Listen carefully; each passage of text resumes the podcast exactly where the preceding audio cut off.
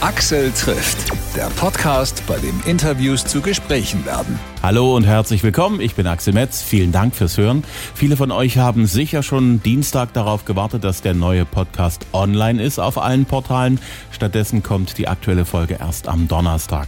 Das wird ab sofort jetzt immer so sein. Neue Folgen also immer am Donnerstag. Das macht die Produktion in vielerlei Hinsicht unkomplizierter, schneller und auch aktueller. Ich hoffe, ihr versteht das.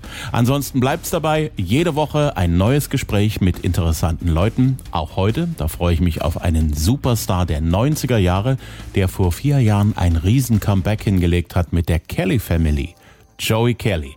Wir reden aber über einen anderen großen Teil seines Lebens, abseits von der Musik, denn Joey ist ja bei mehr als 50 Marathonläufen und Ausdauerwettbewerben gestartet, hat auch im Fernsehen Challenges mitgemacht, ist weit gereist, oft unter Extrembedingungen und über die Erfahrungen, die er gemacht hat mit Motivation, Disziplin und Zielsetzung, spricht er regelmäßig in gut besuchten Vorträgen. Hallo und herzlich willkommen. Ja, Joey Kelly hier. Sehr schön. Abenteuerleben heißt ja. die Show, mit der du unterwegs bist. Ich habe festgestellt, du bist da auch in Sachsen in Häusern, wo man normalerweise Rock- und Popkonzerte veranstaltet.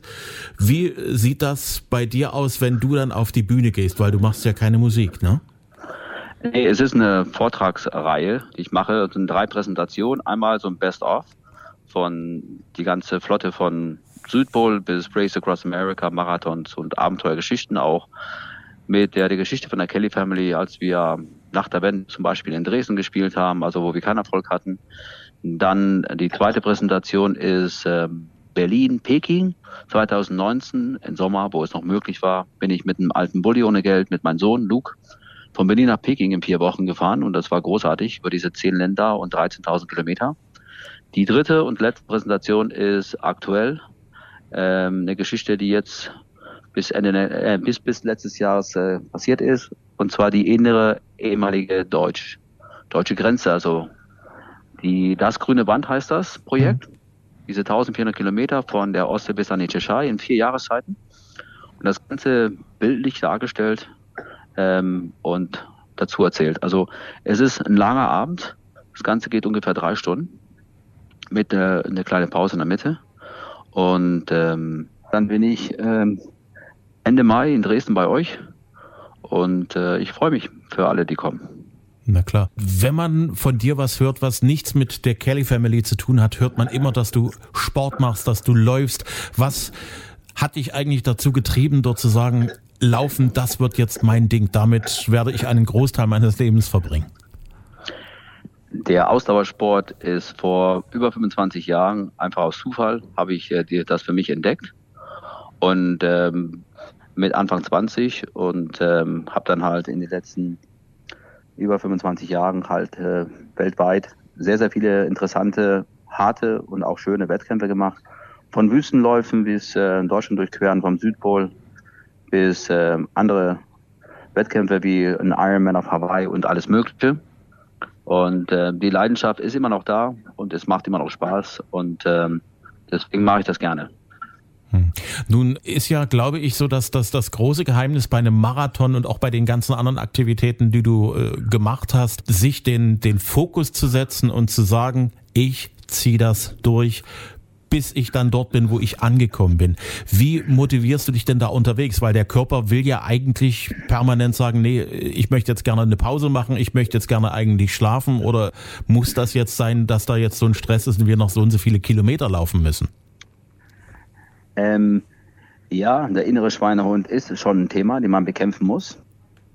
Aber ähm, wenn man viele Erfahrungswerte hat, äh, man weiß, was man halt schon hinter sich hat und äh, zweifeln tut man trotzdem, sage ich mal, wenn man jetzt 100 Kilometer läuft oder noch länger, wie in Namibia, ein Wüstenlauf von 441 Kilometer und man hat 300 hinter sich und denkt, okay, jetzt habe ich nur noch 140 vor mir, ist natürlich immer noch eine lange Strecke, wenn man halt eigentlich so körperlich äh, total, sag ich mal, am Limit ist.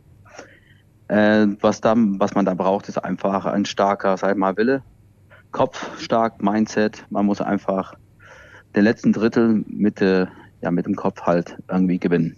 Hm. Nun kennt man ja auch dieses sogenannte Runners High, wo man ewig laufen könnte. Zumindest hat man das Gefühl. Bist du schon mal an den Punkt gekommen, wo du eigentlich übertrieben hast, wo du eigentlich deinem Körper zu viel zugemutet hast? Einige Wettkämpfe bin ich wirklich an mein Limit und drüber. Wenn ich im Ziel ankomme, dann setze ich mich hin und fünf Minuten später äh, übergeht man sich, weil der Körper halt quasi wirklich an, an, an die Grenze und drüber. Aber nie so weit, dass ich dann halt irgendwann, wir mal, bewusstlos da irgendwo lag oder halt kollabiert bin oder äh, Kreislaufprobleme hatte, dass ich dann halt nicht mehr ähm, auf eigene Beine stehen kann. Ich kenne meinen Körper relativ gut und, ähm, und der, der kann schon einiges mehr, als man denkt meistens. Äh, der, der Limit ist schon viel weiter oft, als man selbst sich zutraut. Für jeden, meine ich. Ne? Hm. Das heißt, äh, wenn wir jetzt, äh, wenn es um, um, ums Überleben geht, dann behaupte ich einfach, auch untrainierte Menschen wären in der Lage, jeden Tag einen Marathon zu marschieren, wenn die dann halt quasi vorankommen müssten. Und klar sind das halt Qualen, aber in uns körperlich steckt immer mehr, als wir denken. Wenn man auch noch gut trainiert und sich vorbereitet und Erfahrungswerte hat, und, und äh, viele kleine Fehlern vermeidet durch, äh, durch äh, ja, ein, ein gutes vielleicht Umfeld von Leuten, die das auch machen, dann ist es natürlich auch, auch, auch alles einfacher. Hm. Du hast aber auch immer Kontakt mit einem Arzt oder mit mehreren Ärzten, um dann so zwischen den einzelnen Strapazen, die du dir zumutest, dir dann doch sicher zu sein, dass du das auch gesundheitlich, also dass dir das nicht schadet, oder? Äh, bei diesen Wettkämpfen, die man macht, äh, braucht man halt ein, ein Gesundheitscheck, ein Arztattest. Also die sichern sich schon ab, weil ähm, ja die wollen halt quasi nicht in der Haftung reinkommen, wenn jemand nicht in der Lage ist, diese 200 Kilometer durch die Wüste, also die, die man muss schon sich im Voraus gut, sag ich mal, äh, vorbereiten, man muss halt Unterlagen bringen dass der Veranstalter in Voraus halt in, äh, das zusagt, dass man das ist ein Teil der Anmeldung. Die meisten Veranstaltungen mittlerweile sind gut organisiert. Es gibt natürlich auch manche Veranstaltungen, die nicht so gut organisiert sind. Aber im Ultrasport, sage ich mal, alle, die sich das antun, sind alle erfahrene Leute. Man fängt ja nicht, sag ich mal, mit 100 Kilometer. Man fängt ja halt mit, mit einem Volkslauf oder vielleicht den Dresden Halbmarathon oder dann geht man auf Marathon und dann geht man halt aufs 100 also, also in der Regel steigt man nicht direkt oben, sondern halt, man sollte halt von unten das einfach aufbauen. Hm. Du hast ja auch, denke ich, mit den relativ harmlosen Läufen begonnen. Bei dir ist es dann aber schnell ein richtiger Marathon geworden, der Ultramarathon, dann Triathlon, dann Wüstenläufe. Ist irgendwo für dich Schluss? Gibt es für dich eine Grenze, wo du sagst, nee, das kriege ich nicht hin oder da, das lasse ich an mir vorbeiziehen? Es gibt äh, genügend Sportarten oder sag ich mal, zum Beispiel der Jakobsweg. Persönlich interessiert mich nicht. Und der ist bestimmt wunderschön und es gibt äh, jedes Jahr 10.000 von Leuten, die das Ding marschieren und einige hunderten von Kilometern halt schaffen und ähm, aber das ist hat alles halt quasi ich glaube einen, einen anderen Spirit hm. Mich interessieren halt einfach äh, Challenges, äh, die, die reizvoll sind, die mit vielleicht auch eine Strecke verbunden sind, die man sonst nicht kennt. Wenn ich jetzt zurückdenke an den Südpol, an dieser Strecke von 500 Kilometer bei minus 40 Grad, auf dieser Strecke waren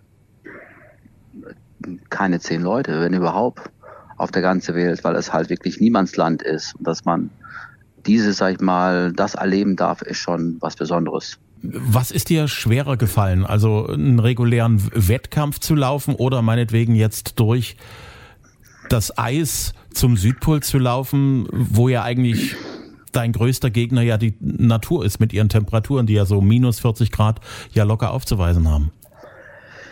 Kälte ist definitiv härter als, ähm, als, als Wärme, weil von der Kälte kann man sie nicht verstecken, die ist ja halt immer da und dann hat man in der Regel auch viel Wind und die ist auch unangenehm. Hitze äh, im Schatten, da kann man sich ein bisschen von, von, von, von der Sonne halt schützen.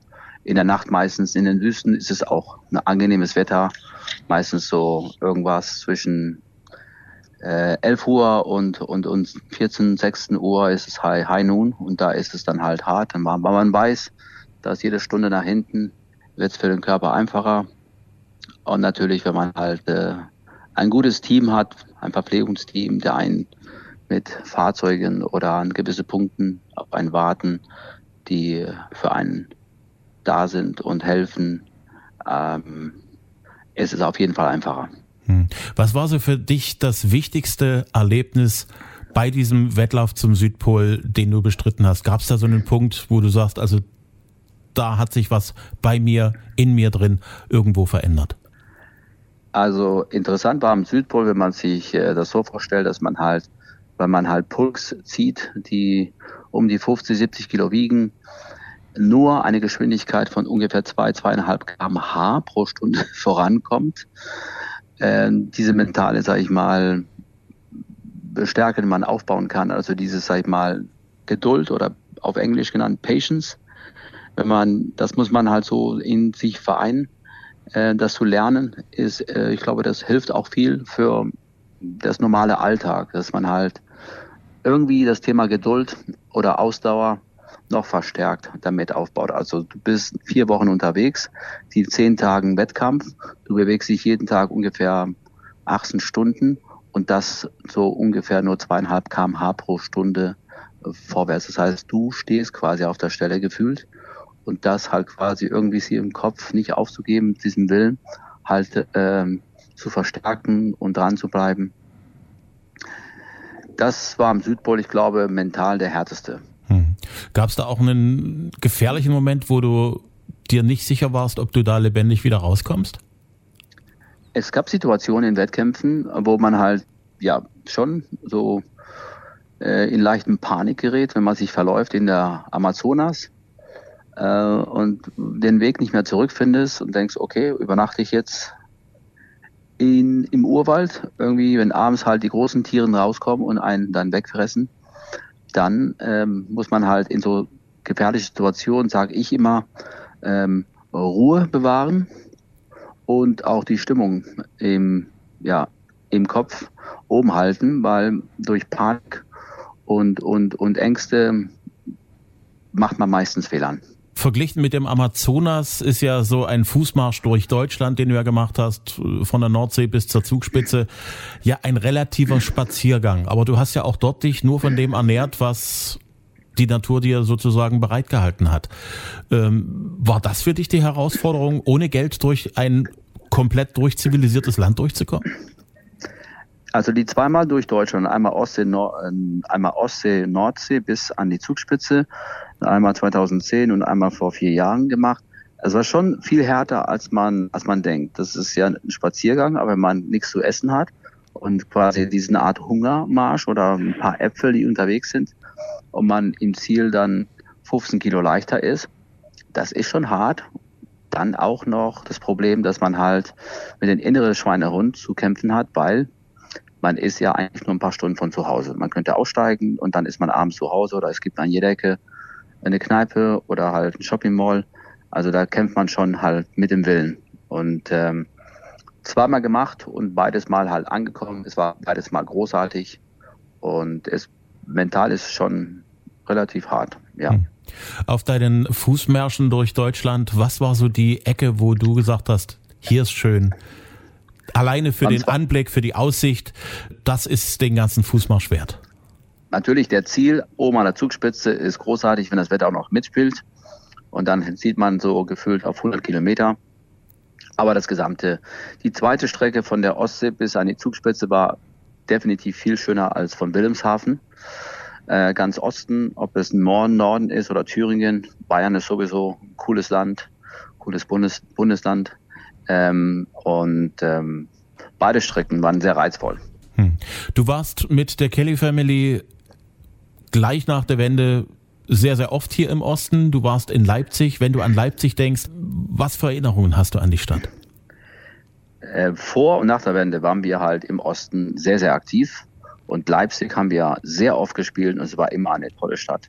Und das zu erleben, dass wir halt auf dem Rathausplatz gespielt haben, umsonst jahrelang und dann durch den Durchbruch 94 spielten wir nicht nur in der Messehalle, die es früher gab, oder jetzt in der Arena, sondern auch auf der Festwiese vor 75.000 Menschen. Das zu erleben ist schon großartig, ja. Wie ist das mit Dresden? Hast du da Erinnerungen an die Stadt? Ja, in Dresden, natürlich. Also wir haben in Dresden nach der Wende sehr viel auf der Straße gespielt, unten äh, kurz vom Bahnhof. Dann haben wir am Altenmark haben wir gespielt. Mit Dresden verbindet mir ähm, sehr viel. Ich habe da ähm, äh, mein bester Freund kommt aus Dresden und ähm, genau, wir telefonieren jede Woche, aber oft geht er nicht am Telefon. Das ist schon, äh, aber dann geht er irgendwann doch dran. Hm. Du bist auch in Chemnitz am 21. Mai in der Messe und auch in Chemnitz war die Kelly Family damals aktiv, erinnere ich mich. In Chemnitz haben wir auch gespielt und zwar zu Zeiten, als Chemnitz noch Karl-Marx-Stadt hieß. Und in Chemnitz äh, haben wir auf der Straße gespielt im Rahmen von den Weihnachtsmarkt. Das weiß ich noch, da war es minus 17 Grad und die Leute standen trotzdem. Ähm, und Chemnitz ist eine großartige Stadt, hat sich unfassbar getan. Und da äh, mache ich auch einen Vortrag, stimmt ja. Hättest du damals so als Kind, als Heranwachsender vermutet, dass in dir so ein Typ steckt, der so viel Entbehrungen auf sich nimmt, der sich Herausforderungen sucht, immer wieder neue, immer wieder größere. Wäre das damals als Kind so in den Sinn gekommen? Das wird mal das Ding, womit ich einen Großteil meines Erwachsenenlebens verbringe? Nein, der Ausdauersport ist ja halt mit 24 aus Zufall halt quasi ähm, zu mir gekommen durch eine Wette und das hat ähm, alles nur beflügelt und eine tolle Ausgleich, Unterstützung. Ich habe immer gerne gereist und so konnte ich das verbinden, das Abenteuer, Wettkampf, äh, Sport mit, äh, ob es äh, Afrika ist, Südamerika, Asien, also das Gesamte zusammen zu verbinden, war großartig. Hm. Aber so diese ganze Hartnäckigkeit, das Dranbleiben, das ich hab Geduld, ich ziehe die Sache durch bis zum Schluss, kommt ja nicht von irgendwo her. Ähm, mein Vater hat eine gute Erziehung gegeben, meine Mutter auch. Ähm, dann ja, entwickelt man halt eine Charakter und ein äh, und dann will man und das Aufgeben ist für mich äh, keine Option wenn man halt mit der Aufgabe wächst, dann, dann schafft man das schon. Hm. Was für einen Tipp würdest du jemandem geben, der sagt, Mensch, also ein bisschen mehr tun für meinen Körper würde ich schon, aber ähm, es fehlt ja irgendwie so der, der, der Anschubser, um, um damit auch dann wirklich zu beginnen. Weil wenn man beginnt, ist man ja schon dabei und ab dann läuft's ja dann eigentlich auch. Wie, wie überwindet also, man den Schweinehund zum allerersten Mal? Genau, also ich kann nur empfehlen, äh, einfach starten, committen, zehn Wochen durchziehen, jeden zweiten Tag eine Stunde. Und nach zehn Wochen in der Regel wird das Thema zur Gewohnheit und man hat Rückenwind. Und dann, wenn man auch noch ein Ziel setzt, ob es äh, äh irgendeine Strecke ist, die ich mir vornehme, ob es Wettkampf oder ohne Wettkampf. Ich kann auch sagen, ich gehe von Dresden nach Riesa oder von, von Dresden nach Leipzig mit dem Fahrrad. Genau an dem Tag terminiert und dann hat man noch mehr Druck und ähm, ich kann es nur empfehlen. Es ist äh, mit dem Ziel ist es einfacher, wenn man dann drin ist und man muss ja nicht Marathons und Wüstenläufe machen. Es reicht auch, wenn man halt in der Lage ist, 20 Kilometer so marschieren oder so laufen, dann ist man fit. Entbehrungen gehören zu deinem Sport, den du betreibst, immer mit dazu. Steckt auch ein Genießer in dir? Ein Genießer, ja, definitiv. Ich esse gerne äh, und und und ähm, was was noch. Also ich arbeite gerne und das genieße ich. Hm. Ich habe mit Reinhold Messner ein sehr interessantes Gespräch gehabt. Der hat gesagt, diese ganzen Entbehrungen, wenn man auf einen Gipfel steigt, wenn man eine äh, Wüste durchquert, das gehört irgendwo dazu, dass man tatsächlich auch ein Genießer ist und sich auch was gönnt. Und auch für ihn war Essen ein, ein großes Thema. Da sagt, ich genieße das dann, dass ich das habe, was ich die ganzen Wochen vorher, während ich unterwegs war, nicht hatte. Womit könnte man dir dann eine Freude machen, so essenstechnisch? Einfach ein, ein tolles Salat, ein, ein, ein Pasta. Also ich esse alles. Also äh, Fleisch mittlerweile relativ wenig, aber ein tolles Fisch ist auch was Cooles. Es gibt so viele, sag ich mal, äh, unterschiedlichen tollen Essen. Ich bin so viel weltweit gereist ich war in Israel zum Beispiel und da gibt es halt ganz verschiedene Sorten von Esskulturen. Einfach großartig. Du hast auch einen Großteil deines Lebens mit Musik verbracht. In den 90ern war eure große Phase. Wenn du kurz an die 90er Jahre denkst, welche Erinnerungen hast du an dieses Jahrzehnt? Äh, 90er Jahre, also Herbst 94 kam das Album Over the Hump und der ging durch die Decke. Und das Album hat acht Millionen CDs verkauft und wir haben nicht mehr auf die Straße gespielt, sondern auf die großen Bühnen. In, in das größte Konzert in Wien mit 250.000 Menschen und dann die Ehre mit Bellstars zu spielen wie Joe Cocker, Lionel Richie mit Pavarotti und viele anderen ist natürlich mehr geht nicht. Hm. Von Joe Cocker gibt's da einen Song, wo du sagst, den mag ich, den habe ich damals gemocht, den mag ich auch heute noch? Ach, viele. Also Joe Cocker ist eine Legende, der hat im Woodstock gespielt und wir haben mit ihm in, in Irland in einem Pub eine Duett gemacht für eine Fernsehsendung und das war natürlich äh, großartig. Hm. Wie ist es mit Lionel Richie? Musikalisch ist er ja auf einer ganz anderen Ecke unterwegs als ihr jetzt mit der Kelly Family. Gibt's da einen Song, wo du sagst, den, den mag ich, der hat einen speziellen Platz in meinem Herzen? Also äh, Hello von Lionel Richie kann man mal hören. Ne? Das ist schon äh, großes Kino. Was hast du damals eigentlich für eine Musik gehört, damals, als ihr unterwegs wart? Also ich höre gerne Rock und Heavy Metal. Und im Osten gibt es halt eine großartige Band, die heißt Rammstein. Und davon bin ich großer Fan. Du bist musikalisch ja sehr breit aufgestellt. Hast du einen, einen Song von, von Rammstein, wo du sagst, den da ist Rammstein auf dem Punkt? ja, das äh, Song vom letzt, vorletzten Album äh, Deutschland war unfassbar geil. Ähm, Mutter ist auch ein tolles Song oder ähm, ich, äh, also äh, alle Albums sind gut. Ja. Kannst du dich noch an die erste Platte oder Kassette oder CD erinnern, die du dir persönlich gekauft hast? Hast du dir Musik jemals gekauft? Ähm, ja doch, äh, äh, Bruce Springsteen, Tunnel of Love. Das war meine erste Kassette. Und äh, ich schätze mal, die hast du sehr, sehr oft angehört. Die habe ich sehr oft angehört. Wenn ich die äh, spiele, dann kann ich alle Texte mitsingen. Also bis heute. Das ist verrückt, weil als, als Teenager oder als Kind, man hat das sofort alles drauf, immer alles drin und das bleibt im Kopf für den Rest seines Lebens. So ist es, ja, genau. Ich drücke die Daumen für deine weiteren Termine. Großartig. Tausend Dank. Bis bald. Axel trifft Joey Kelly. Abenteuerleben. Unter diesem Titel erzählt er von seinen Erlebnissen rund um die Welt. Damit ist er unter anderem am 21. Mai in Chemnitz in der Messehalle 2 und am 27. Mai im Alten Schlachthof Dresden zu erleben. Mehr Infos auch auf joeykelly.de. Vielen Dank fürs Zuhören. Axel trifft findet ihr jede Woche neu auf allen gängigen Podcast-Portalen, ab sofort immer donnerstags. Bitte abonnieren, bewertet uns auch gerne und folgt uns auch gerne auf Facebook und Instagram und bitte empfehlt uns weiter. Bis zum nächsten Mal. Vielen Dank fürs Hören.